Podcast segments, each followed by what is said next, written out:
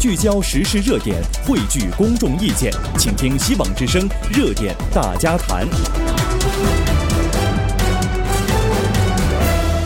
听众朋友好，欢迎您回来继续收听热点大家谈，我是丁月。呃，接下来我们花一点时间哈，来关注一下，就是。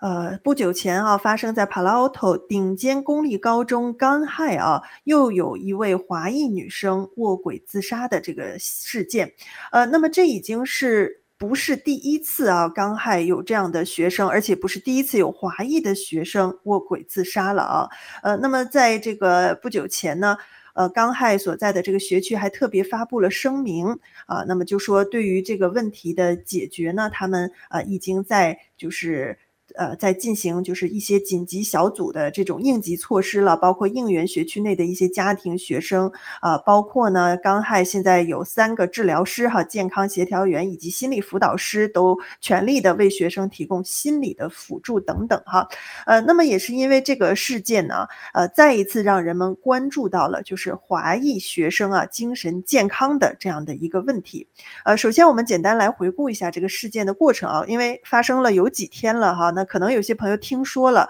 其实就是在二十号上午的这个十一点五十五分的时候，呃，根据这个 Caltrain 的报告哈，往南开的一个火车呢，在就是啊、这个港海附近啊。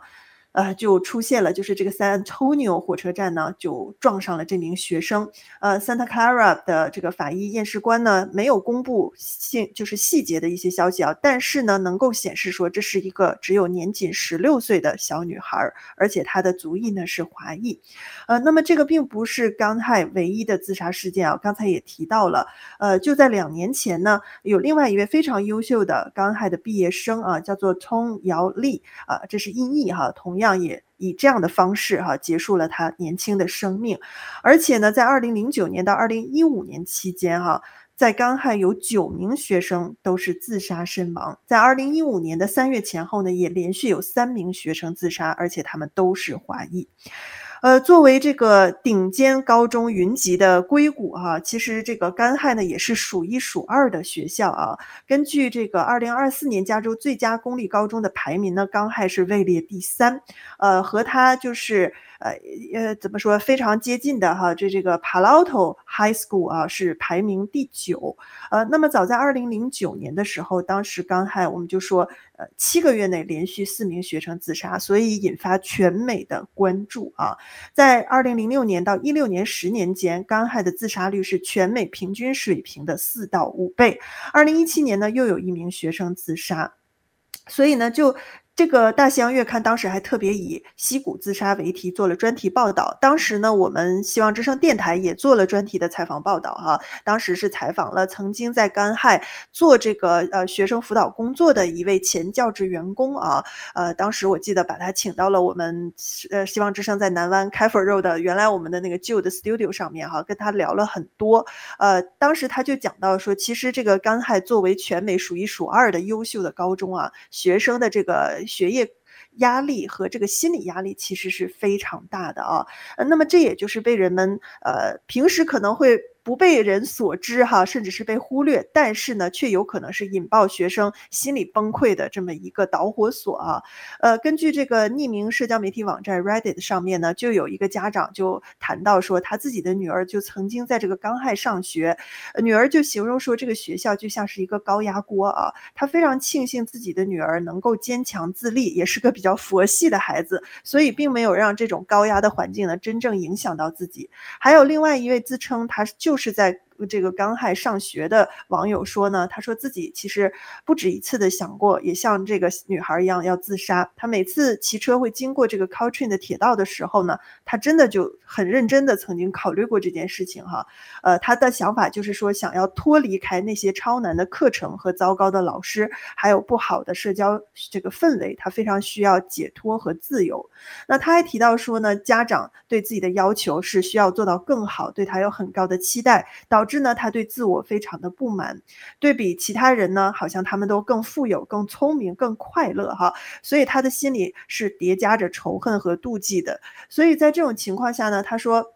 要接受一个人哈，你呃，你永远不在这个这个，你你在很多事情上不是最好的，他觉得是很难的。呃，更难的是，他说在你的学校里就有一大堆哈，哈，似乎是全世界最优秀而且都比你好的人。所以你听这个孩子的这个心理叙述啊，他的这个压力是呃不言而喻的哈。但是他这种心理健康也是真的是让人担忧哈。就是说，你身处一个优秀的环境当中，呃，难道就只能是有妒忌和仇恨吗？当然，这个每个人那可能处的问题环境很复杂。他也讲到什么自己的社交的环境不好啊，包括家长对自己期待过高、压力过大呀等等哈。所以，怎么样让一个孩子能够去把这些问题处理好，用一个正确健康的心态去释放这些压力，去来就是怎么说，让自己呃不至于走到这个死胡同里呢？这真的是在这又一次啊华裔女孩卧轨自杀之后，引发很多家长深刻思考的一个问题哈。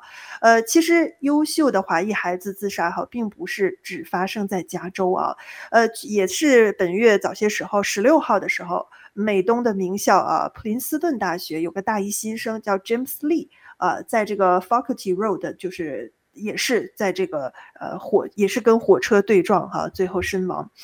呃，那么在这种情况下，就是普林斯顿大学哈，不到三年的时间里头，已经有第八起学生的这种自杀身亡的事件了哈。呃，所以当然他这个呃本人并没有留下遗书，但是呢，普林斯顿给出的官方说法就认为说他的自杀的概率是极大的哈。而且他的背景呢，也是引发了很多人的关注和讨论。呃，这个 James Lee 的母亲呢是华裔，非常知名的一个旅美作家，叫李祥云。而且呢，这一次就是普林斯顿，呃，在普林斯顿这个呃去世的这个 James Lee 呢，是他第二个儿子。他的大儿子呢，已经在二零一七年也是自杀了哈。所以让人们不禁怀疑说，到底是怎样的家庭和压力，让这个。不幸哈，一再一而再再而三的发生在这个家庭和这个母亲身上呢。这个李祥李祥云呢，他是华裔的一个知名的美国的作家。其实他本人的经历哈，如果你看他的作品呢，他也是长在一个不快乐的原生的家庭里。他曾经形容呢，自己母亲是个很优秀的老师哈，受学生家长的尊敬，但是在家里呢，却是一个暴君啊，常常给家人带来的冷酷和脆弱都是猝不及防的。呃，所以他小的时候说要经常安抚妈妈的情绪来平息他的怒火，而爸爸呢总是沉默啊，姐姐呢只是无奈和苦涩哈。所以这种原生家庭带来的创伤呢，导致他患上过抑郁症，呃，自己并且他自己本人也有自杀的倾向哈。后来导致他都不能再写小说了。但是万万没想到的是，就在他二零一七年出版自己的回忆录的时候，讲述他这段经历的时候，没几个月，他的大儿子就自杀身亡。那现在呢，死去的是他的小儿子哈。所以这种就是原生家庭的悲剧哈，一代又复制到下一代。其实，在华裔的这个家庭里，其实是蛮常见的啊。呃，所以在这种情况下，不得不让人关心说，这种原生家庭的成长带来的这种。呃，压抑或者是压力，对于孩子，呃，会带来怎么样的一个影响啊？呃，那在这种情况下，其实推荐大家去看一个美国的纪录片啊，叫做《Three Identical Strangers》啊，就是孪生陌生人。他们是一三胞胎孪生兄弟哈。呃，但是在那个时候呢，就是这个纪录片记录是美国八十年代的时候做了一个秘密的心理学研究，把他们三胞胎哈，因为基因完全是相同的哈，呃，分到了不同的家庭。然后呢，这个属于不同的阶层，用了不同的教养方式。这个研究就是看最终他们呃会成长成什么样的孩子，从而去得出结论说，到底是先天因素对一个人的影响作用大，还是后天的环境因素影响比较大哈。那简单来说，我们时间有限哈，呃呃，这个比如说这个其中一个孩子，他去了一个非常好的家庭，父亲是养父是医生，母亲是律师，衣食无忧，在富人区长大啊，呃这个。经济方面是最优渥的，但是呢，可是他却得到的父母的关爱是最少的。父母只给他提供资源啊，但是呢，却给了他很少的陪伴。那么，呃，这个三胞胎中的老二呢，去了一个中产家，呃，中产的家庭哈，呃，都受过高等教育的家庭，但是呢，这个养父非常保守，很少跟他沟通，呃，所以呢，这个孩子就。最终是非常的内敛啊，然后个性也非常的内向。那么最小的那个三三胞胎当中的